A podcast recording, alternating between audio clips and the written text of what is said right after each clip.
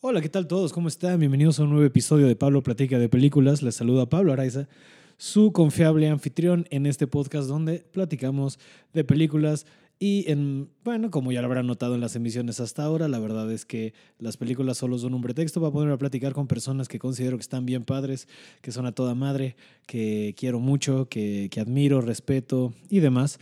Y en esta ocasión me acompaña mi querido amigo Alejandro Marinical, también conocido o mejor conocido como ese güey.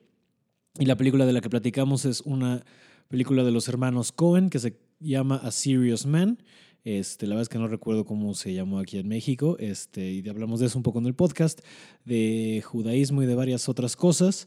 Este, la verdad que fue una plática muy divertida. Y la verdad es que van a notar un poco este, de diferencia entre el audio de este intro y de los demás capítulos y del, y del audio que sigue en el podcast, porque esta vez lo grabamos en su estudio, en su casa, y ese güey tiene un equipo muy cabrón, porque ese güey es, es un chingón del audio y siempre ha sido un clavado y le mama tener sus juguetitos, ¿no? Este, entonces ese güey tiene un chingo de cosas bien padres en su espacio y este y pues bueno, sin más preámbulo, espero que disfruten este episodio de Pablo Platica de Películas que es el que mejor ha sonado hasta ahora.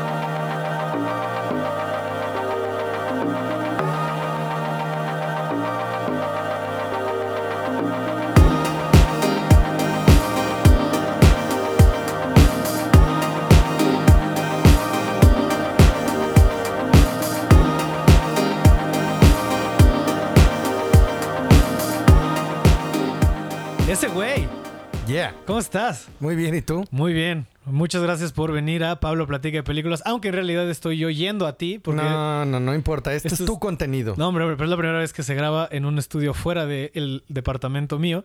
Este, y estoy muy emocionado de estar grabando con un audio tan profesional. O sea, este es equipo chingón. Yo tengo dos micrófonos y, y una consolita en mi MacBook Air. No te preocupes. Esto eh, es cabrón. Yo porque soy un clavado, pero en realidad lo importante es el contenido. No importa si se escucha como la BBC o como...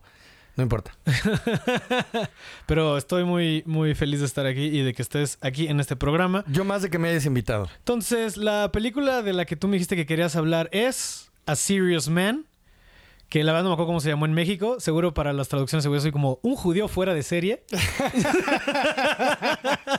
Muy bien, muy bien anotado, sí. No me acuerdo cómo se llamó aquí, pero de los Cohen. Un hombre serio. Creo que por ahí tengo el DVD... Por ahí tengo el DVD en español. Que, que adentro trae una porno. Por cierto. Wow. Sí, bueno, es que es de- del legado de mi antigua casa de soltero. Entonces, Ajá. de repente agarro un DVD y, oh no, ¿por qué trae porno adentro? Pero sí, creo que sí se llama un nombre serio en español. da, creo que denota hace cuánto fuiste soltero que todavía tuvieras porno en DVD. Ajá, no, bueno. que por cierto, le regalé mi colección completa a Juan Carlos Escalante. Wow. Juan Carlos Calante sigue viendo porno en DVD. ¿Por qué si No ya creo, tenemos creo que- acceso al internet? Creo que, creo que la tiró. Ahora, puede ser que sea fanático de las tramas, ¿no? De que sí, le, sí se atrape, ¿no? De, ah, claro, por eso se la va a chupar, porque no tiene cambio para la pizza. ¿Por qué compraba DVDs porno? Sí, es cierto. Pues es que creo que En esa época tal vez no había tan buen internet. no, no había tan buen internet y creo que tenía una tienda ahí a la vuelta, no sé. ¿Todavía, to- ¿Todavía llegaste a comprar porno en VHS? Comprar no, pero sí me prestaban y, pre- o sea... ¿Te acuerdas de qué peli fue?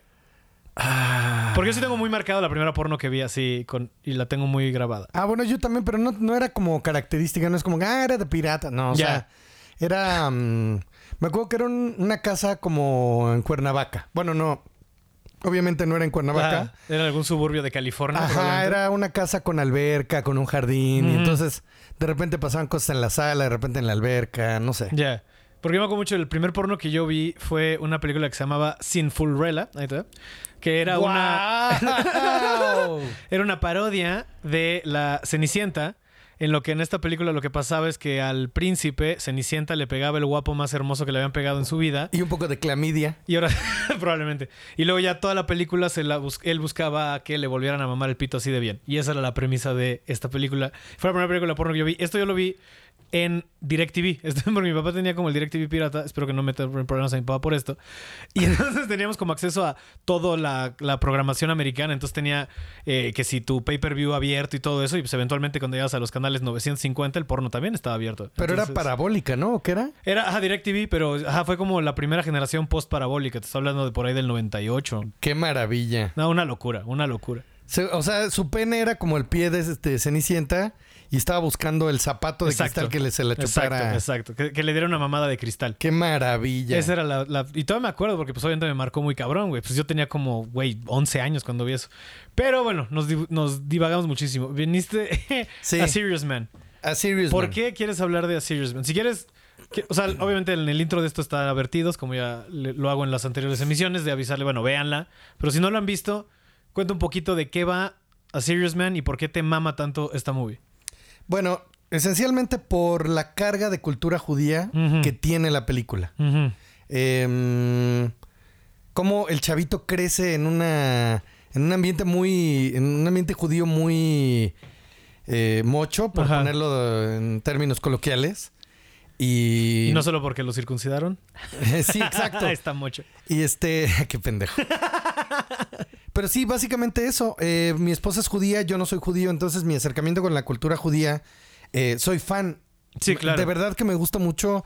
Nu- nunca he sido religioso ni tampoco soy mucho de pensamiento mágico, pero la cultura judía eh, se me hace muy atractiva, muy chingona. Mi hija es judía, Claro. mi esposa es judía son- eh, y yo no soy judío, pero eh, soy casi un judío honorario, ¿no? Entonces Eres- por eso me atrajo mucho esa película porque sí tiene unos insights desde la primer cortito, el primer cortito, que no sé si tenga realmente relación con la película. Este, pues mira, según yo sí, porque de lo que hablan, o sea, lo, lo que yo creo que se relaciona es en la re- que se repite la oración I'm a serious man, o sea, soy un hombre serio, o soy un hombre este lógico, no toda la película, ¿no? El Alex, o sea, el, el personaje principal es un güey que es un matemático, ¿no? Lo cual quiere decir que es un güey que cree tener las respuestas de cómo funciona la realidad, ¿no?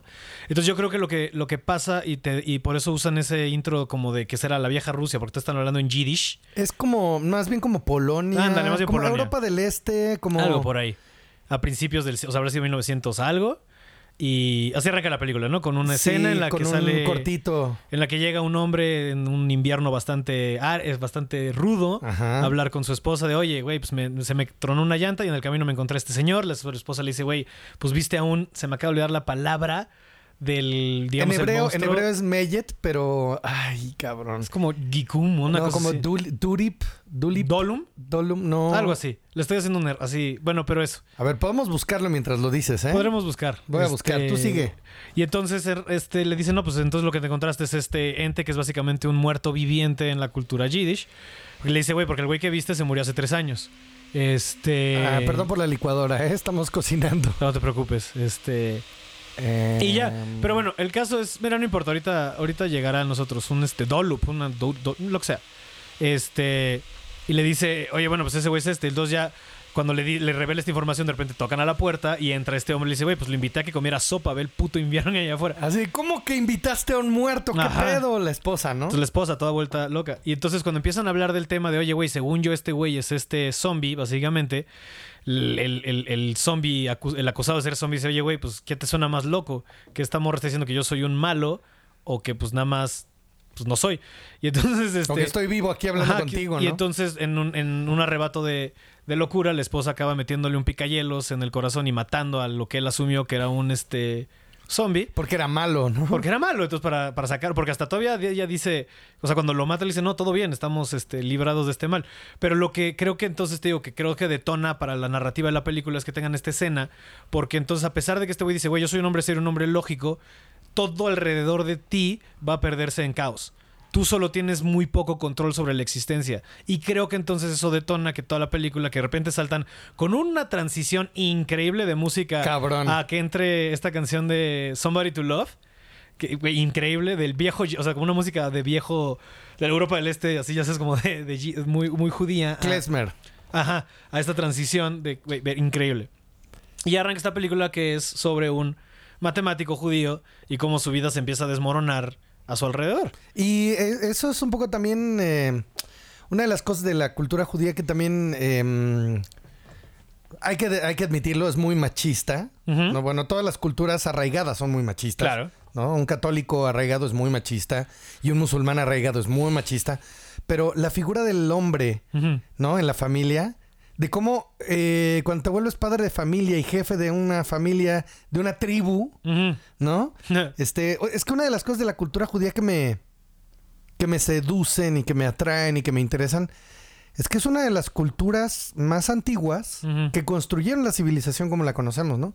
Sí. O sea, el patriarca, el jefe de familia. Ojo, no estoy recalcando un discurso machista ni me parece que sea lo mejor, pero... eh, no, pero es la realidad con la que hemos vivido durante siglos. O sea, Ah, sí fue. Y esa manera de cómo, siendo esa figura eh, central en una familia, pues como hay un chorro de cosas que recaen en ti y de repente se vuelve que el güey va al doctor y... ¿No? Y es así como, puta, de repente tienes un mundo que, que estás cargando en los hombros.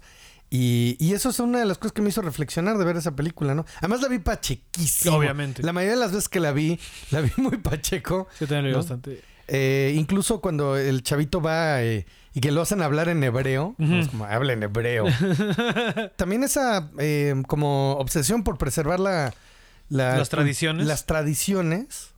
Te digo, quitando un poco el lado religioso, me parece súper valioso, ¿no? El, esta, este atesoramiento de la cultura, ¿no? Sí, que es una, como dices, una cultura súper antigua que, sí, no, hablando de, de ciertas tradiciones de pensamiento, quieras o no, el mundo occidental está, está, está arraigado, está cimentado con las tradiciones judio-cristianas. Exactamente. ¿no? Que, bueno, el cristianismo de alguna manera, el, el reboot del judaísmo, Es lo mismo. todas son lo mismo al final del día. Es, Es- más, déjame ver si... No nos clavemos en un pedo muy esotérico, pero me llama mucho la atención cómo todas las religiones al final del día hablan más o menos de lo mismo, ya sabes. Es lo mismo, todo lo mismo. Los ritos son prácticamente los mismos. Mm. O sea, tú, Ahora, tú sigue, tú sigue. No, ahora, este.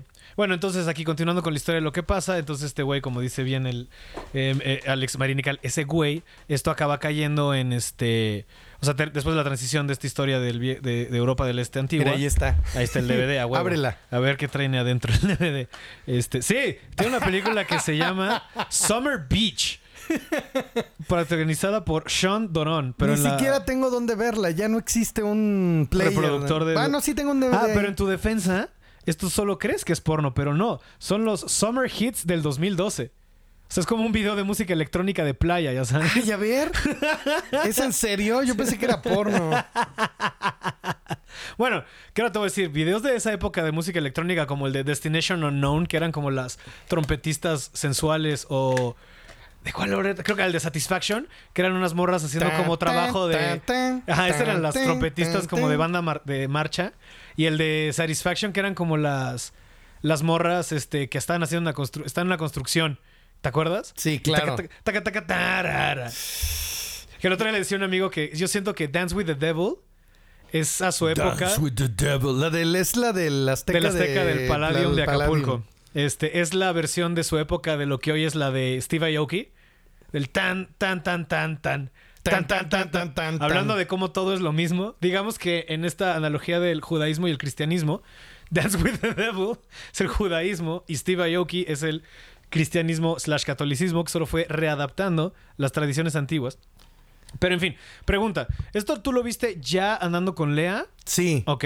No, no, no. La había visto antes. Mm. Entonces son dos ópticas diferentes, ¿no? Porque la vez es como, ah, claro, judíos. Es a lo que voy. ¿No? Y va el- con los rabinos y cada uno es como un pedo diferente. Ojo, un rabino, no mames. O sea, generalmente los rabinos son. Son muy interesantes. O sea, platicar con un rabino está muy cabrón. Tuviste que platicar con uno para. No, eh, con- conozco un par. Ajá. Este, pero sí, más allá del pedo, cree en Dios y él va a resolver tus pedos. es casi como hablar con, con un psicoanalista esotérico, ¿no? Sí, creo que. Ajá. Y es lo que van demostrando en la película. Son como estos guías espirituales, que no es tanto una confesión como, digamos, sería con un padre. No, como no no te regañan, no te... O sea, yo nunca he tenido una plática en ese sentido con un rabino, pero los conozco y pues el acercamiento que he tenido de, de ver cómo son es una... Es fascinante, güey. Son como, de veras, son como pequeños oráculos con patas. Sí, claro, claro, claro. Claro, hay unos muy radicales, ¿no? Hay unos que, como el, el con el que va el niño que le dice Ibrit, ¿no? Eh, me encanta esa toma del oído. Sí, uh, sí, sí, al principio del, de su escuela. ajá. Todo peludo, como... Se mete el audífono y el niño. uh, Ajá. Sí. Que me gusta mucho eso, ¿no? De cómo. Hay una escena, digo, obviamente, en teoría la gente ya vio este punto. No voy a saltar mucho adelante a la Sí, sí, película. sí. Que me gusta mucho que hay una escena, ves que llega el señor buscando como, güey, necesito a alguien, una guianza, no sé qué está pasando, o sea, el principal. Ajá. Que llega de, güey, es que no sé qué está pasando, este Larry.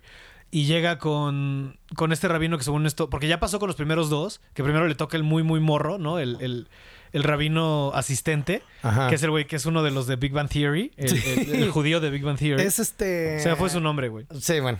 Eh, y luego el segundo ya es como un güey más cabrón. Y luego ya el tercero, va con el tercero que es como el más cabrón y no lo recibe. Le dice, no, pues está ocupado. Y le dice, güey, pero no está haciendo nada. Y luego, si te das cuenta, cuando recibe al hijo, lo que estaba haciendo en ese momento era escuchando música y pensando en que él radio. iba, con el radio que le había confiscado el otro güey de su escuela Ajá. y para saber qué le iba a decir a su hijo. Entonces ahí hay una onda como de la, del paso de tradiciones dentro del judaísmo, ¿no? Como de, pues mira, tu, tu generación ya, ya me encargué de ustedes. Ahora tengo que pensar qué le voy a decir a la generación que sigue. Conectar. Exacto. Entonces conecta con el rock porque hasta le tira unas líneas de, de no me acuerdo qué canción ahorita, la verdad.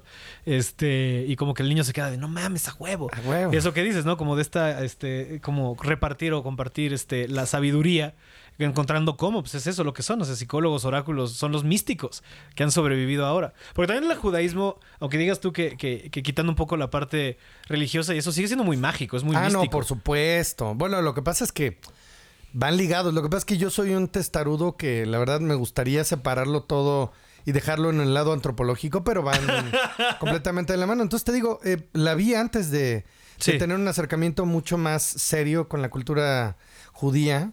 Eh, y luego, justo la vi en Israel. O sea, eh, Mm. este DVD que no viene, Que se, como... me, se me quedó en el DVD de un amigo en Israel. Órale. Porque cuando nos fuimos allá a Israel la primera vez, nos quedamos en casa de un matrimonio, de una amiga de Lea que es de acá y se fue para allá. Hizo Aliá, eh, así se le llama cuando se van los judíos a la tierra prometida. ¿Cómo se llama? Aliá, hacer Aliá. Hacer alía. Ajá, cuando Alía. un judío se va a vivir a Israel, está haciendo Aliá. Ok. Entonces, eh, nos quedamos una semana ahí y, y la vi. O sea, en una de estas noches que no tenía nada que hacer, me puse a verla y se quedó allá, Ok. ¿no? Este. Qué y- cagado. Y entonces. Que es como ver este... Es como ver Highlander en Escocia, ¿no? Sí. Que, paréntesis, me dio mucha risa que hay un güey que pone apodos en el gimnasio. Ajá. Eh, siempre en los lugares mexicanos siempre hay alguien que pone apodos. Sí. Y hay un viejito, güey. Dice, no, este cabrón ya le puso apodos hasta el pinche Andresito, le dicen el Highlander. le digo, ¿por qué? Porque ya sobrevivió a tres infartos, no se muere el cabrón. Me da mucha risa. Pero entonces, em, ha sido parte esta película como de ese acercamiento que además, Mm. pues los hermanos Cohen son dos hermanos judíos. Sí, increíbles. Creo que esta es su obra más, do- donde Yo creo que es la más explícitamente judía. ¿no? Exactamente. Sí. sí, sí, creo que. Ajá. O sea, en alguna otra, digo, ahorita la verdad no me acuerdo de todo, si en alguna otra es explícitamente judío el personaje principal, pero Creo esta es la no. que más me acuerdo que se han clavado con mostrarte cómo es la vida. Pero aparte no solo es la vida del judío, es la, vi- la vida de la familia Pero nuclear judía. Es un hombre, o sea, es el, es el padre de familia. Eso es, Y eso es otra de las cosas que me detona esto, porque ahora yo estoy un poco viviendo esa. Responsabilidad. Sí, o sea, fui padre de familia a los 41. Ya estoy un poco.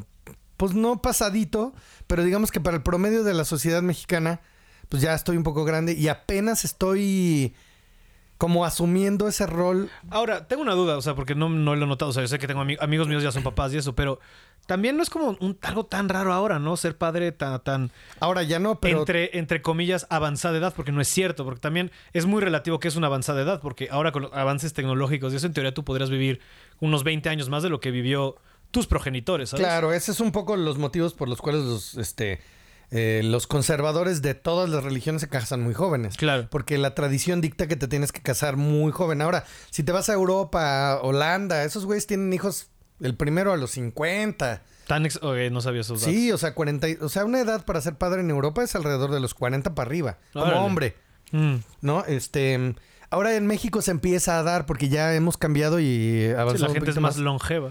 pero pues esa parte de la paternidad, Bueno. de la familia, este conflicto que tiene que su que la esposa se va con el amigo, Con el amigo que apenas, bueno, que él dice, oye, pero el cadáver todavía está caliente. Le dice, güey, se murió hace tres años, ¿no?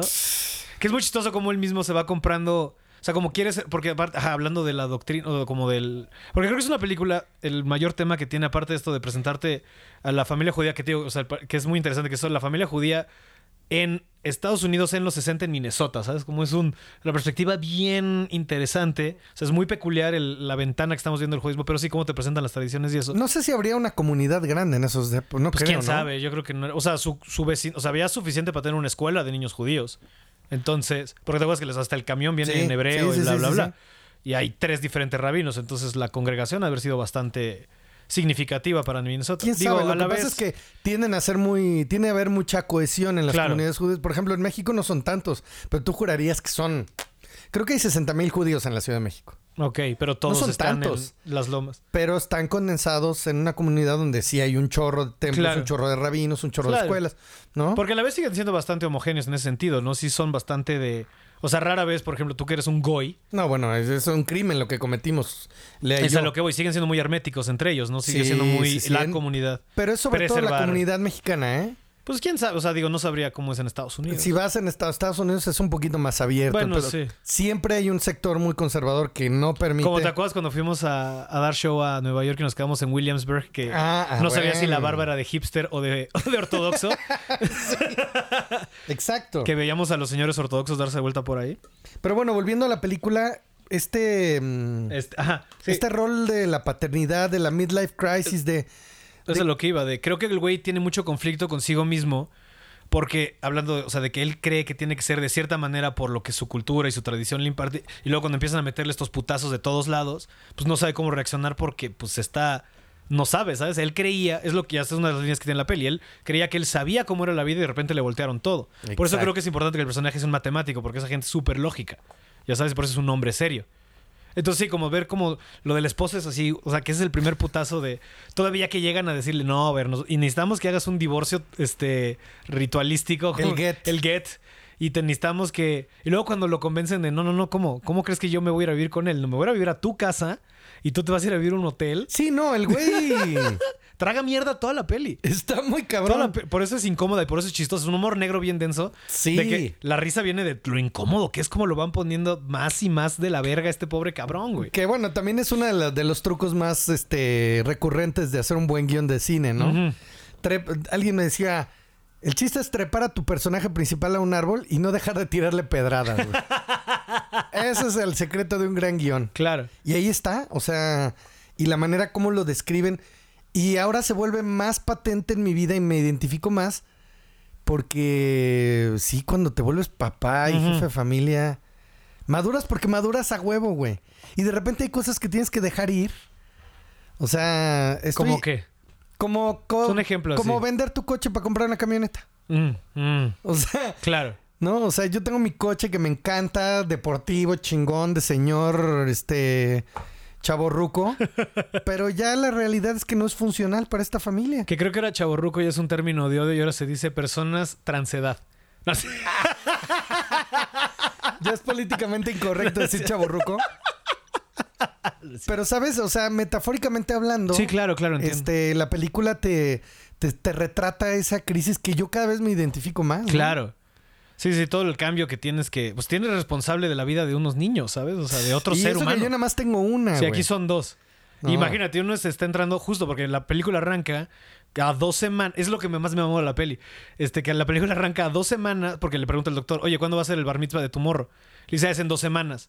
Y pasa todo el desmadre de la peli que es, le dice la esposa que lo va a dejar por Sly, que lo corren de su casa, que se entera que su hermano, que Sí. es un genio matemático, que, este, que aparte tiene como unos pedos, este, de de salud muy cabrones, le descubre que el, FBI que ha estado engañándolo y que está que se mete a clubs de sodomía que en esa época era ilegal, este que luego le la- el soborno que le da el, el- el- el estudiante asiático, que luego este todo el desmadre de, no, güey, así todos los desmadres, ¿Cómo lo presiona, verdad? toda la película está así. Me encanta el pinche. ¿Cómo lo presiona el pinche estudiante? Y todo esto pasa y hacia el final de la peli pasa, o sea, y, y la peli acaba como cerca del bar mitzvah, ¿sabes? Todo esto le pasa en dos semanas al Que pobre además, cabrón, güey. eh, el, el bar mitzvah es como cuando, cuando ya es, eh, mm, es como poner un, un, este, ¿cómo se llama? Un milestone. Decir, a partir de ahora ya vas a ser un hombre. Que esa es la, o sea, es- en esas ceremonias cuando el niño ya no es niño, o sea, Te ya ajá. toma las responsabilidades de conocer la Torah, de, de presentarse, de decir, ahora ya soy un hombre. Sí. No, es como pasar la vestido- estafeta. Exacto, sí, porque aparte el rabino le dice, ya eres un hombre, ya eres, ya eres parte de la comunidad. Ajá. Hasta ese momento es parte de la comunidad, de lo cual está interesante, como digo, ok, entonces, pero no solo son, O sea, ya bienvenido, pero ahora tienes responsabilidades como un hombre judío con tu comunidad y con todo esto, ¿no? Que de alguna manera es una quinceañera solo más solemne. Sí, digamos que menos sexual. Siempre he pensado que el ritual de los 15 años es como. Ya se la pueden, ya se pueden Sí. reproducir con ella, ¿eh? Eso siempre me suena como de, miren, mi hija. No mames. Ya es fértil. Ya es, está en edad, ya está en edad de Merecer. merecer. Híjole, no sé. Y también creo que hay una versión para niñas, ¿no? En el judaísmo, que es Bat Eh. Mit. O sea, se llama similar, pero lo voy a cagar, ¿no? el Quiero- del niño es el bar mitzvah. Y el de ella es Bat Mitzvah. Bad mitzvah. Bad, eh. Pero para las niñas es más eh, el evento social. En realidad no. No, no- tiene el peso de la... No es un ritual. de la de te digo, es muy machista. ¿no? Igual, por ejemplo, eh, pues cuando la hacen los niños es el, el bris, la, circuncisión. Sí. Y las niñas. eh, todo esto lo he ido aprendiendo. O sea, sí, sí, claro. probablemente podría llegar un judío y decirme, no, así no es, pero yo lo he vivido de esta manera y, y para mi hija, en vez de hacer, obviamente no le pueden hacer una circuncisión y no es eh, para nada lo mismo, pero es el baby naming, que Mm. también que eh, odio la... o alguien odiará que haga esta comparación, pero sigue siendo un bautizo. Claro, claro, claro, claro. No, es un, este, un nombramiento ritual en el cual dicen, tú en esta comunidad te llamas así y eres parte de, eso, pero es más simbólico que, que necesario en un ritual Mm. religioso, ¿no? Ok, ok. Sí, pero la verdad es que no sabía cómo era la distinción. La distinción. Pero sí, o sea, como, bueno, regresando a la, a la trama de la peli, ¿no? Como todos estos madrazos que le van metiendo. Este. Y creo que, por ejemplo, creo que la película de Tona, ¿no? Con que llega el. el el muchacho asiático a reclamarle que lo va a reprobar y como que le deja o no el sobre El- con el dinero. varo, sí. y el güey, eh, oye, pero no mames. No, ya, ya está ahí, ¿Ya ¿no? está ahí? Hijo de pinche Y luego que el ¿no? papá lo llega a Es un amenazar. chino, es como creo que era ¿no? coreano, güey. No me acuerdo bien de la peli, la verdad, pero creo Esos que malditos coreanos.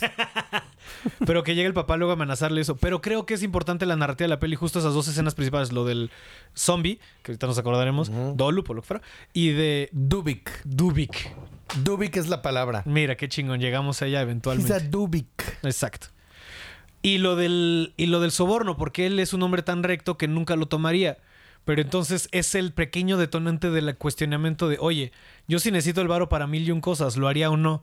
Y toda la película le va llevando a cuestionarse lo que él creía que era la realidad, que al final puede aceptar ese dinero, ¿sabes? Aunque es una pesadilla, pero logra aceptar el uso de ese dinero y se lo da a su hermano. ¿Te acuerdas que luego es una pesadilla de que Sí. según están casando y eso? Sí, sí, sí. Y entonces como que es muy interesante ver eso. O sea, creo que para mí es eso. Lo que yo vi en esta peli, creo que es una película de un hombre creyendo que tiene control sobre su destino y dándose cuenta que no. Al punto... Pero es un patrón que todos los hombres vivimos. No, claro, claro, Ya te pasará, Pablo. No, pero- no, ya me ha pasado. No, pero no, no, no, no, no tienes No al nivel, idea, bueno, claro, güey. O sea, no tienes... Yo también pensé. Sí, claro. Pero de verdad, sí llega un momento, o sea, sí llega un momento en la vida de un hombre serio. es que es en serio, güey. o Sí, sea, sí. donde de repente es, eh, nace tu hija, tienes una vida en tus manos. Y es lo primordial. Ojalá pudieras dejar todo para solamente encargarte de ese pequeño ser. O dos seres, o tu familia. Pero no, güey. Es como que estás malabareando dos pelotas y llega otra y no se te puede caer ninguna. de verdad, o sea, es eh, la bebé y de repente siempre tienes eh, familia de este lado. O sea, mi mamá, por ejemplo, ahorita está enferma una tía, Mm. ¿no? Ma- mayor y hay un pedo con unas propiedades que este están comprometidas donde vive esta señora, mi tía, pero mi mamá se tiene que ser responsable y por ende yo también tengo que eh, colaborar, apoyar en esa parte y entonces está también mi chamba que en este momento de la 4T los medios no están precisamente estables, este y además mi carrera de comediante y además Lea, eh, o sea, de verdad llega un momento donde Hay presión. hay una presión que jamás te imaginaste Claro, vivir, ok, güey. claro, claro. Entonces es, es, es justo lo que le pasa a este cabrón. Y, y lo más curioso de esto es que generalmente llega en un momento eh, coyuntural. O sea, pasan todas al mismo tiempo. Sí, claro, claro. justo claro. como en esta película. Exacto, exacto, sí. O como los alacranes, ¿no? Que siempre salen de a tres. o Ahí como está. dicen que se mueren, ¿no? Que se mueren de a tres la gente. Claro, sí, sí, sí, porque todo es de un putazo. Es, estás en el bar mitzvah de tu hijo, estás por, le están por ofrecer tenure, que la verdad no me acuerdo cómo se traduce eso. Es este, como la plaza, ¿no? Es, la, la- es como la, evaluación. De que te quedas con la plaza de eres el maestro de matemáticas Ajá. de esta universidad, ¿no? Es como, ajá. Exactamente. no me acuerdo cómo sean en españoles, pero es bueno, darle la plaza y se le... y, o sea, como La lado- base. la, órale, va. Y de, de- de ese lado viene, ¿no? Y, y de repente es como, órale, va, si tú creías que todo estaba con un sentido, ni madres, pum, pum, pum. Y también está medio enfermo, ¿no? El doctor, ¿qué le dice el doctor? Al Eh, final el doctor le dice algo, ya no me acuerdo qué, pero sí lo manda a llamar otra vez. Pero al principio va y le, le, di- le dice... este- Estás perfecto. Ah, sí, cierto. Le dice estás perfecto. Al principio le dice estás perfecto. Ah, eh, de hecho, no, no, de hecho ya me acordé, nunca te revelan qué le dice, porque otra vez hablando del caos mayor y cómo tú crees que no puedes tener control, la película lo representa hasta, o sea, literalmente cuando le llama el doctor de, oye, güey, necesito que vengas, el güey va a ir, no sabes a qué va, y de repente este, cae en la escuela del hijo la amenaza del tornado. Y que, la, y que Mm, los sí, güeyes no se pueden salvar porque el rabino no encuentra la llave y ahí viene. Así de que hasta todavía le dice, al, en esa escena que se voltea al bully, le dice, oye, ya tengo tu barro y el bully voltea con cara de, güey, eso vale 200 kilos de verga ahorita, ahí viene un tornado. Y ahí se acaba la peli. Ahí es como verga los Cohen. Más pedos, más pedos. Y es lo que te digo, o sea... ¿Y tú crees que esto era un pedo? pedos. Eso es un pedo. Eso es lo que está cagado. Eh, eh, esa es otra reflexión importante de la película, ¿no? O sea, siempre en tu mi- microuniverso son pedradas y pedradas y se te junta esto y se te junta lo otro. Pero luego volteas un poco y dejas de... Te sales un poco de tu universo y ves que, pues sí tienes pedos, pero no estás tan mal. Ajá. Hay pedos más cabrones allá exacto, afuera, exacto. ¿no? O sea... Y eso creo que pasa en todos los niveles. Entonces, eso es lo que más me, me- me llama de esta película. Sí, ¿no? De, sobre todo yo que crecí sin una figura paterna. claro. eh, claro. Como comprender el, el- el rol del, del jefe de familia, pues me ha sido bastante complicado, Sí, ¿no? sí, sí, porque es- o sea, tú te lo estás inventando, nadie te enseñó. Sí, o sea, digo, tenía tíos y tenía un abuelo y tenía figuras eh, masculinas y paternas a mi alrededor, pero, pero ese papel nunca nadie, como la mayoría de las personas, no todos, pero casi todos tienen un papá, ¿no? Que te dicen más o menos cuál es el rol y ¿Cómo ¿no? va el te enseñan a rasurarte y este tipo de pendejadas. Sí, sí, sí. Yo, pues, me las inventé. Entonces, para mí, esta como metáfora de las responsabilidades de la figura paterna y de la eh, del, del patriarca, este, Mm. pues me, me- me despierta mu- mucho interés, ¿no? Claro. Y ha sido, me dio un aprendizaje. Ahora, eh, también es, eh, yo creo que importante recalcar que a pesar de que yo no soy de pensamiento mágico, pues la religión tiene esa función tiene esa función de, de enseñarte cómo, cómo llevar Claro. una vida armónica sin partirle la madre al de al lado, sin matar, sin violar, sin robar. O sea, eso es- Pues sí. para eso sirven las religiones, Para eso aunque sirve, de repente uno las descalifica por lo que sea, pero mm, si no le confías eh, la responsabilidad de tu vida a una entidad que no existe, como es Dios, sí sirven mucho de ese simbolismo. eh, Claro. ¿No? Para explicarte cómo llevar una vida, pues, un poquito menos salvaje. Una vida honorable, si quieres verlo así. Sí, exacto. Sí, sí, bueno, pues es que es eso. O sea, al final del día todos son metáforas, todos son historias, todos son simboli- este, simbolismos eh, y mitos que nos hablan de una realidad mucho más profunda de la que es eh, perceptible con tus cinco sentidos, ¿no? De una verdad, una verdad más clavada. Mira, ahí está eh, Dibuk. Dibuk No, se llama. Dibuk. Dibuk es la palabra. Ahí está. In Jewish mythology, a Dibuk. eh, ahí están la- las palabras en hebreo. Lo estamos sacando de Wikipedia, no somos ningunos expertos. is a malicious processing spirit believed to be the dislocated soul of a dead person. Ok. It supposedly leaves the host body once it has accomplished its goal, sometimes after being helped. O sea, es la... O sea, es un ente que toma el cuerpo de alguien que acaba de morir para realizar una misión en la Tierra. Y fíjate cómo existe en todas las culturas. Claro. Es lo que se llama en la cultura mexicana un espíritu chocarrero. es eso. Sí, cabrón. Sí, ¿No? sí, sí. Digo, no sé si, si será solo con la muerte o si será la extensión de, pero por ejemplo, este, una cosa muy clavada de, por ejemplo, con el alcohol. Ajá. El, el, este, la etimología de alcohol viene de una palabra árabe que es al-gul, que significa un espíritu. Por eso son bebidas espirituosas. Ajá. Y cuando te pones hasta el culo y es- tienes estos famosos blackouts, que luego la gente dice, güey, es que no mames, ayer hiciste tal, tal, tal. Y tú de, no mames, yo. Claro que no. Es un espíritu, o sea, en la, teoría, en la teoría mitológica de esta- Arabia antigua, es un espíritu que está tomando control de tu cuerpo para realizar estas acciones, porque tú no estás aquí. Wow. Entonces de ahí viene el alcohol y por eso son bebidas espirituosas, porque espíritus toman control de tu cuerpo. Y entonces por eso que la gente se actúa de manera... Y hasta lo has visto, ¿no? Cuando de repente, cuando ves a alguien que se pone hasta el culo de ya no está aquí, sin embargo sigue de pie. sí. Es eso. es un D-book. Es un dibujo. Ya se puso todo D-book. Yo no sé de esas cosas. Ya, en vez de decir, ya, es como Jaime. Hay que hacer una. Jaime Dibuk. Este Jaime Duende. Es que sea un borrachazo de la verga. Es el más este, popular de entre los millennials, ¿verdad? El Jaime Duende. Jaime Duende pegó, pegó, pegó y pegó duro, güey. Yo tenía unos amigos que luego cuando nefasteaban, lo que se ponían hasta el culo y empezaban a actuar de manera naca o de manera agresiva decían, ah, es que esto- ya ando bien duende, como justificando ser de la verga. Era como, no, güey, solo estás haciendo cosas de la verga, no digas mamadas. Pero sí, regresando a la peli, te digo, creo que es una, hablando de lo, lo que decías ahorita, de la mitología y las enseñanzas de la religión, a ser un hombre más eh, honorable, creo que es lo que podemos rescatar de todas ellas, ¿no? A pesar de creencia o no. Creo que todas vienen a contarte historias y de eso se tratan todas. De, en vez de tomártelo en serio, tómalo por los, eh, los relatos que están contándote, qué emociones o qué valores quieren eh, hacer que salgan de ti mismo. ¿Cómo se llama el hermano? El hermano, el actor es Richard Kind. Richard Kind, Y el, el, de la bocota. ¿no? Sí, sí, sí, que salía en Just Shoot Me y esas cosas. El personaje principal se llama Larry Gopnik. Goplik. Eh, y el hermano se llama. Bueno, no me acuerdo cómo se llama el hermano. Y mira qué cagado, tiene un bonus feature que dice Hebrew and Yiddish, for Goys. bueno, ya explicamos que un goy es alguien que no es judío, no ¿no? es judío, todos los demás. Este, Gentiles, ¿no? Luego les llaman también. Sí, bueno, goy en realidad quiere decir gentil, o sea, del Gentil, sí. sí. la chusma. La chusma, no el pueblo elegido.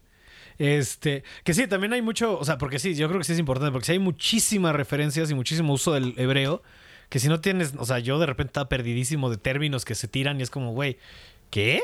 Es que es bien interesante, o sea, yo les recomiendo que vean esta película y luego se informen o convivan con alguien judío y luego la vuelvan a ver. Sí. O sea, de verdad, son dos películas distintas, te identificas con más cosas. Bueno, evidentemente mi caso es particular porque estoy casado con una judía y me fascina La cultura judía y me encanta Jerusalén y todo esto. Pero sí son dos películas distintas y, y de verdad, este...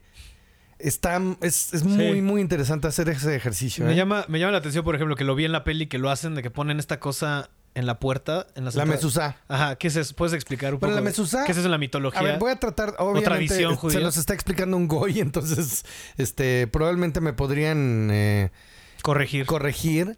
eh, pero antiguamente se escribía una oración y creo que se escribía con sangre. Cámara. Hay un chorro de, de tradiciones que están como... eh, Sí, es medio dark. es- es- son muy dark, sí, sí. ahorita les cuento más, pero eh, me parece eh, que escribían una oración en la puerta como para protección. Y lo escribían con sangre, no sé si de algún animal o algo así, casi como santería en los tiempos muy antiguos. Y se escribía en el marco de la puerta para protección. Luego se escribía en un rollito la oración y se ponía igual en la puerta. Y eso es lo que ve- eh, hay en una mezuzá en todas las puertas Mm. judías del mundo. Una oración. es un rollito que está dentro de un contenedor que puede tener muchas eh, formas. Eh, depende de dónde sea. Por ejemplo, las, las mezuzá, las mezuzot, el plural, es este, son chiquitas. Las de los yiddish, las de Europa del Este, son chiquitas. Y las de los árabes son enormes y Mm. flamboyantes, ¿no? Claro. Lo que les dicen los shahatos, que son Sí. le- de mucho oro, Digo, mucho... y, ahí supongo que tiene que ver con qué recursos había a tu alrededor, ¿no? Porque en Europa del Este apenas si hay madera y esos cabrones pues, tienen todas las piedras preciosas. Claro. Exactamente, ¿no? Entonces, ese es el como el principio de la, de la mezuzá, que tienes una oración de protección en la puerta y en muchos negocios judíos eh, vas a ver ¿Y siempre es la misma oración o depende de qué te quieras proteger? Creo que tiene que ser la misma oración.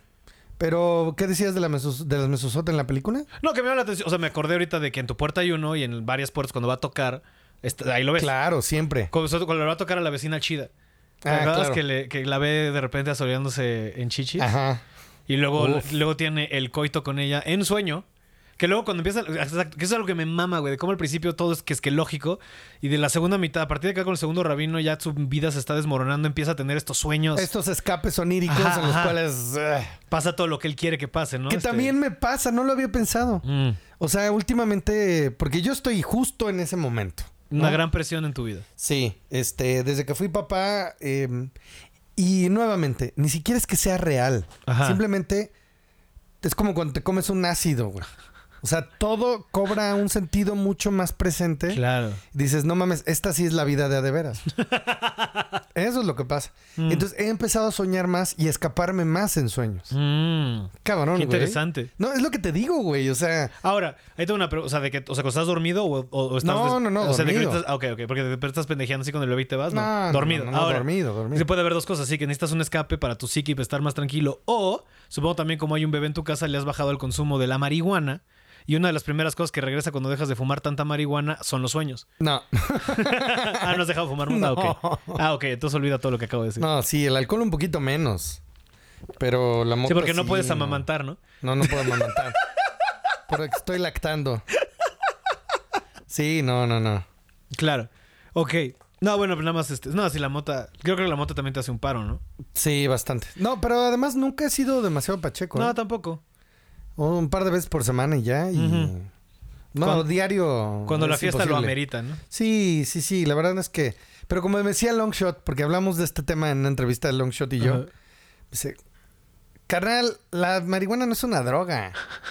Y tiene toda la razón. o sea, ya estas es más droga el alcohol, es más droga el tabaco. Claro. La mota realmente, pues es como un- una hierbita que te relaja y ya, güey. ¿No? Sí, a mí me ayuda mucho con mi ansiedad. Te digo, güey. es un pretexto, ¿no? Porque también yo. No, pero prefieres fumarte un porro a la semana que tomar ribotril todos los días. Hay 100%. gente que sin un Valium no puede existir. Eso está cabrón. Yo no creo que esas medicinas sean la mejor manera de lidiar con la vida, la verdad. No mames, los químicos de un Ajá. farmacéutico que quién sabe qué te está dando, que Pero te, mueven dicen el que te- cerebro. Imagínate, cabrón. Bueno, ya estamos en otros temas, pero volviendo al tema de la película, pues este sí eh, definitivamente una identificación que me dio eh, ahora que en, en retrospectiva, porque ya la vi hace muchos años. La primera vez que la vi, por supuesto que no me referenció nada. Sí, claro. Solo Era fue como, como- mira, qué simpática película. Sí, y era como, ah, qué humor tan oscuro y pobre cabrón y qué bien, los hermanos Cohen me encantan. Ajá. Pero ahora que la vuelvo a ver y que la vi después con otros ojos y que la aprecié, y por eso te dije esta película, porque podría haber sido Koyaanisqatsi, ¿no? Que es otra de mis películas favoritas. Es Este, verguísimo ese pedo. No mames, si quieres el otro día hablamos de Koyaanisqatsi, pero esta especialmente hablando de, de ser un hombre en la vida y de asumir el rol de un hombre en tu vida y ser el padre de familia, pues Qué chistoso. está muy bien retratado. Pero te ahí. digo, mira, ahorita que lo estamos hablando, creo que es, es interesante ver cómo la perspectiva sobre ciertas piezas de arte o películas van cambiando con cómo vas cambiando en la vida, porque tú viste eso, ¿no? Ahora que eres padre de familia, este, con la edad que me llevas, lo que sea, y yo te digo que vi una historia de un hombre que no puede controlar su realidad y tiene que ceder al caos. Entender que, fue, o sea, que él tiene control de nada y todo el mundo pues, es caótico. Eso es, o sea, Está es, es la vida de todos nosotros. Supo- sí, claro, ¿no? sí, claro, todos tenemos lo mismo al final. Claro, tienes una percepción más clara y más aterrizada cuando vas creciendo. Pero esencialmente. ¿Qué digo? Esto es algo ya hablando de. Si yo, estoy- si yo viera tu vida, te diría, es, es, es igual. O sea, Claro. nada, no- realmente no hay muchas cosas que estén en tu control, Pablo. Es lo que digo, ¿sabes? A tus 31 años. Sí, no, nada. Es lo, que, es lo que he aprendido. Ya es lo que me ha relajado a mí. De, de, bueno, así va a ser, ni pedo. Pero es bien difícil. No, claro, güey. Esto me ha tomado. Lo que le digo a Alexis de Anda, de yo he llegado a este punto de estar bien conmigo a través de terapia, ajos y ejercicio. Ajos, güey. los ajos me cambiaron la perspectiva. El primer ajo me lo tomé a los casi 30 años, güey. Yo no había pegadole al ajo y. Verga, lo que es cambiar la perspectiva de la realidad. güey. Pegádole. Que también, o sea, el LSD también, este. Es una droga muy noble, ¿no? Es muy bonita. Ni siquiera le diría droga. No, también es como una. Un una es una terapia terapéutica. Exacto. ¿no? Te ayuda, es, una, es, una, es una cosa que te ayuda a abrir tu perspectiva. Y ya. Ajá. Te, sí te- o sea, es lo que le digo a un amigo de porque la gente dice, no, es que ves cosas. Y no es que veas cosas y como de repente se te aparece un elefante. No, más bien te van cayendo 20, ¿sabes? Es como que. no es un alucinógeno per se, ¿no? O sea, sí, no. Es un psicodélico. es Psicodélico, diferente. exacto. Es diferente, sí. Pero drogas culeras, pues la coca, güey. sí, la coca es el peor. La, el perico sin él. O sea, yo sí. Yo diría que la peor es el alcohol. Sí, la que más mamadas si pasa. entras en esta mm, dinámica en la, en la cual el alcohol es una adicción grave, es la peor, güey. De acuerdo. ¿No? Pero aparte, pero no lo- la gente no lo considera así porque es la, la más socialmente aceptable. Ese es el gran problema. ¿no? Porque si realmente tienes un problema de adicción con el alcohol, Pero y, todo y el mundo a tu sales al mundo, puta, güey, todo el mundo, ¿qué? ¿Por qué no te vas a echar una Exacto. chela? No sí, sé yo, qué? yo que me echaron un año sin chupar, cabrón. Fue, es de la verga Es que una todo, locura, güey. todo el mundo te presiona, ¿por qué? ¿Y por qué no estás chupando? No, tómate una, no pasa nada. Si tienes el problema... No, ahora, ojo, yo no dejé de tomar por ningún tipo de juramiento ni de alcohólicos anónimos. No, Fue no, más no. por dieta que otra cosa. No, está, está muy bien, pero, pero, ajá. pero no importa. O sea, no, pero claro que era un adicto. O sea, yo tomaba sin pedo cinco días a la semana. el punto es, si tienes ese problema de adicción, el alcohol es la peor droga. De acuerdo, sí. Si tienes una personalidad adictiva, sí es la más fácil de caer también. Luego, pues la cocaína pues también es pinche porque es carísima y nadie puede mantener una... un- No, nadie. o sea, Nadie. nadie, ni Justin Bieber, güey. Puede mantener un hábito de coca de la cara. Y la heroína, ¿no? tal vez la, esa te tira la mierda. Pero aparte Sí. el perico es... O sea, aparte es como... Es, es chistosa porque es muy específica en el, en el qué ambiente se toma y cómo crece. Chistosa. Pero... No, y la gente que usa coca se vuelve de la verga. Sí, yo- es lo que yo le digo a un amigo, de que te marchita el alma. Sí, Siento que el perico te marchita el alma. sí, de acuerdo. Y aparte, porque es muy agresivo, cómo tienes que consumirlo, también saber cómo llega, ¿sabes? O sea, la mayoría llega así como en el culo de alguien. Este, Sí. este, lo No, y además, por ejemplo, eh, la- eh, no sé, como que la... Ya terminamos hablando de drogas, perdón, ahorita regresamos a... desviamos del tema de Así la película. funciona esto, no te preocupes. Pero, este... La mota siempre es como, ah, pues date un toquecito, Sí, te doy. Y el coco siempre es como, no, no, saca tú. Sí, O sea, sí. son como más... No Sí, sé, es, sí, es y te pone agresivo. Y nunca nadie se ha peleado una pachequiza, ¿sabes? O sea, Nah. o sea, en una discusión de pedo, de perico, si acabas en los putazos. En una discusión de pacheques, como, bueno, pues, este. Entonces, volviendo al tema, pues este, la mota de es más terapéutica. Y volviendo, volviendo al tema, Ajá. Este. Sí, pues te digo, está, o sea, hablando más de ya de la peli, más bien como me, me gustó mucho. Este. No sé qué notas aparte, digo, no sé qué tan fan. digo, perdón, sé que eres muy fan de los Cohen. Sí. Este, yo la verdad me gustan mucho, pero la verdad es que no tengo en mi cabeza todo su repertorio como para ¿Ya viste hacer un Oh gran Brother. Where Art Thou? Sí, es, es que justo iba a hablar de esa, es la, es la que más me ama de esos güeyes. Esa y No Country for Old que son películas bien diferentes. Y The Big Lebowski, que yo creo que es una película que es muy significativa para tu generación. Yo creo que es la película Gen no X mames. por excelencia, Yo con esa conocí a los hermanos Coen. Claro, claro. Y el personaje Jeff de... Bridges. O sea, conocemos gente que quisiera vivir como The Dude. ¿Viste que va a haber un spin-off de Jesús? Sí, pues a ver qué tal. Eh, Pero sí. es una película que a mí me mama y todas las secuencias que tiene. Y otra vez tiene un pedo onírico porque tiene un punto que se. O sea, a lo que iba con esto es: me gusta mucho ver que a pesar de una- ser una película bastante diferente, que aparte en el historial de los Cohen es la película que sigue a No Country for Old Men, la película que les gana el Oscar, y es una película bien densa y que también habla un poco de el rol del hombre en la sociedad y bla, bla, bla. Y ver cómo estas relaciones, cómo en, el, en la filmografía de, de ciertos autores puedes empezar a notar eh, pues repetición de temas o repetición de estilos o repetición de ejecuciones, ¿no? Como el bully que se lo quiere putear porque le dé varo de la mota es, un, es una amenaza silente de alguna manera como también lo es Antón Chigur o, o Javier Bardem en No Country for Old. Men, ¿no? Este, Qué personaje, ¿verdad? o sea, la- Qué la- miedo, güey. Güey, que es una joya y la peluquita que le ponen, o sea, ese asesino tan... Pues, güey, igual otra vez hablando de suerte, güey, echar un volado y te, te toca, te toca. Tan rudo, ¿no? Porque es, y es seco, porque es eso, es hecho un volado y si te toca, te tocó. Y es más o menos lo que le pasa a este güey. Este güey le tocó el mal lado del volado. Sí. ¿Sabes? De alguna manera. O sea, como ver esas. esas me gusta mucho y creo que los Cohen lo hacen muy bien. Y esta es una película que, que representa bien, muy bien, el humor que les gusta a esos güeyes. Ahora, como te, Oh Brother We're Out Of para mí es No la más verga de esos güeyes. Lo que me gusta mucho también de los Cohen es el, el look and feel de sus películas. Sí, es muy Es, es particular. bonito, pero no es clavado, ¿no? No. O sea, no es, no es este González Iñárritu. ¿Ya sabes? Sí, es una fotografía muy funcional. Exacto. Sí, sí, sí. ¿No? O sea, bonitos encuadres, pero no demasiado preciosistas. Sí, exacto. Y esta es otra, y esta es la película yo creo más sobria que han hecho. O sea, sí es muy Sí. chiquita. O sea, pasa casi todo en una cuadra, ¿sabes? Es todo en su... Exactamente. Y es una joya de... Güey, o sea, yo sí, la verdad es que... Qué bueno que quisiste hablar de esta movie porque, porque para mí fue una buena experiencia. Yo no la había visto. Y la vi porque la quería... Porque me dijiste que la viéramos. Qué difícil este, contar una historia con, con tanto fondo, ¿no? Y de una manera tan, tan casual. Sí. No, que, que esa es la comedia que por lo menos a mí me, me gusta apreciar, ¿no? Y digo que a mí me gusta mucho que tiene estos, o sea, hablando de la estructura que tiene la, la narrativa de la peli, que le van metiendo estos como lo- las viñetas que le ponen de cuando va con los rabinos, que también se siente como que va pasando por niveles en su construcción o desconstrucción personal. Ese viaje del héroe, ¿no? Eso, eso- sí, eso es lo que te iba a decir hace rato, de hablando de cómo lo que hacemos, de todas las religiones se parecen o de cómo todos tenemos la misma historia.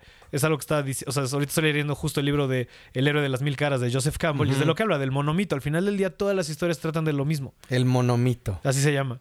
Es, es como la- todo al final del día se tratan más o menos de lo mismo. Este, podrías hacer, o sea, si agarras los, los, o sea, cómo avanzan las historias, que son el viaje del héroe que dices, está muy marcado. La cueva. Todo, ¿no? le- la- el, el conocer al, al El gurú, viaje. el valer verga, y el ir al- a la noche oscura del alma, que se llama que es cuando estás de por abajo, pero cómo todo esto te reconstruye y Yo te creo que la recreación más nuevo. fiel de ese libro es este el viaje de Luke Skywalker, Es. Star- Wars. Tal Star cual. Wars está basada es el libro más fiel a, a este, ajá, a la de deducción de Joseph Campbell, es lo más cabrón. Pero todas, si te fijas después, Matrix y Harry Potter, la que tú quieras, ahí lo tiene. Y hasta, y luego Dan Harmon, el de Community o Rick and Morty, el, este güey que es cagadísimo. No mames, está muy cabrón. Ese güey la destiló a ocho puntos de historia que puedes contar en cualquier historia. Que es, o sea, es parecido, no son los ocho mismos. No son ¿Hay los un mismos- libro de eso? no, él lo tiene, ahorita te enseño la imagen. Él tiene una plática que, que da de esto. Y es su teoría y con eso construye. Y si tú ves cualquier película, cualquier episodio en el que él ha estado envuelto, siguen esa estructura y es así casi. O sea, es la narrativa perfecta para un sitcom. Y ese güey lo destiló también saliendo de Joseph Campbell. Y entonces creo que es interesante hablar de esto, ¿no? De cómo todas las historias al final del día son de lo mismo. Y creo que al final la historia es, dependiendo cómo te la quieran contar, sobre cómo ser un buen hombre, un hombre serio y cómo tener una vida donde no eres un hijo de puta. Eso. Eso creo que es la gran destilación de todo esto. Que el otro día subí una foto Y que, vas a valer verga para ser buena persona. Te tienes que morir para, para poder vivir. O sea, Sí. Como tú, o sea, dices que vender, la, o sea, vender tu coche deportivo para comprar una camioneta es que una parte de ti se está muriendo. Para que, que renazca de las cenizas, si así quieres verlo, o al tercer día, Mira. quién eres, que el hombre que debe ser, no que el hombre que tú Es crees más, que tienes que ser. Hasta Jesús en la Biblia, que yo creo que es un personaje más fabricado que real, tiene Ah. esa estructura, ¿no? Claro, no, es, es clavadísimo el viaje de Cristo, güey. O sea, la cueva, la resurrección, este, ese, e- esa etapa perdida que nadie supo qué hizo, que Ujú. fue con los esenios. Claro, sí, de 18 a los 30 no sabes dónde está ese cabrón, que es como buen hombre. Ah, que lo dices en un chiste, Sí, ¿verdad? sí, sí. Se fue lo que a hizo- Playa del Carmen a poner un negocio. Sí, güey, a vivir el Mexican Dream. Este, sí, justo, ¿no? Y también lo tiene eso de tal cual. O sea, creo que lo que nos enseña Cristo, o bueno, puedo estar yo muy equivocado, no soy ya, pinche podcast teólogo. cristiano aquí, ¿no? No, pues estamos hablando, pues es que también si vamos a hablar de judaísmo, te- todos estos temas de la fe salen sí, no. eventualmente. Es eso, creo que la noble- o sea, lo que te enseña es de que el verdadero hombre bueno, el verdadero hombre noble, es no aquel que es actúa como buena persona, sino es aquel que está dispuesto a hacer el sacrificio que nadie más está dispuesto a hacer. Y que asume las consecuencias Exacto. de todo lo que De, va. güey, yo voy a tragar verga y yo me aguanto los putazos, pero esto nos va a beneficiar a todos. Y de ahí te vas a morir para renacer como el hombre que debía ser. Y aparte también, bueno, y esta es una historia también de cómo el hombre muere y la idea prevalece, ¿no? Pero ese es otro punto. Porque la vida eterna de Cristo en verdad no es de que haya renacido él, sino la idea que se propagó y controló al mundo eventualmente. Pero en uno es eso, de renaces y eres este el hombre que debe ser, que también pasa un poquito con Thor. Ahora en Endgame, No, le- es- no vi Endgame. Tal cual su mamá le dice en un punto de todo el mundo falla en quién deberían ser, mejor encárgate de ser quien eres. Y eso es algo Ah, verguísima que le pueden qué decir a alguien. bonito, güey. Sí, entonces creo que va por ahí también No, es aquí está esto de, de huevos. Y creo que es una buena lección que, que imparte esta peli de, güey, deja de creer quién quieres, y cómo controlar tu vida y todo esto. Solo sé quién eres. Ahí está Y Hannah. creo por ahí. Y ahí gritó tu bebé. Y creo que este es un buen punto para terminar esta plática de A Serious Man y de los Cohen. Te agradezco mucho por haber sugerido que habláramos de esta peli porque la verdad sí me mamó y creo que aprendí un chingo de ella. Que derivó en un chorro de conversaciones de otras cosas. Pero bueno, gracias por punto de invitarme. esto, de ¿eh? Pablo platica de Qué películas. chingón, qué chingón que se hagan más podcasts y que más gente le entre a las conversaciones. Porque no hay más- nada más chingón que conversar. La verdad yo creo que es eso. Y también así. Esto, esto es muy divertido, platicar con la banda de cosas así. Pues es lo que más me mama. Yo creo que a todos nos gusta. ¿Con quién más has platicado? Hasta ahora este, es- ya salieron, bueno, para cuando esto salga al aire, van a haber salido las pláticas con Alexis de Anda, Diego Sanasi, Longshot, Ricardo Pérez, y ahora eres tú, y Paula del Castillo. Chingón. Bueno, gracias por invitarme. No, Pablo. muchas gracias por haber este, participado. Ustedes que están escuchando esto, mándenos a nosotros qué creen, qué opinaron de esta peli, qué les parece a Serious Man, qué les parecen los Cohen en general. Este, pueden seguir a mi amigo Alex Marinical en arroba ese güey en todos lados. Algo que quieras anunciar que No, chistosa. pues, eso, síganme en mis redes y todos los días de 9 a 10 de la mañana hago mi Radio Morning Show porque me gusta y hay una comunidad ahí reuniéndose de, este, pues para poner música y hablar de las cosas que pasan en las noticias. ese güey on air. Ese güey, on air. El radio independiente. Así es. Muy chingón. Y entonces, pues bueno, ya saben, este, suscríbanse, este, compartan, este, disfruten eh, y que pasen una muy bonita semana. Nos escuchamos la próxima semana en Pablo Platica de Películas. Adiós.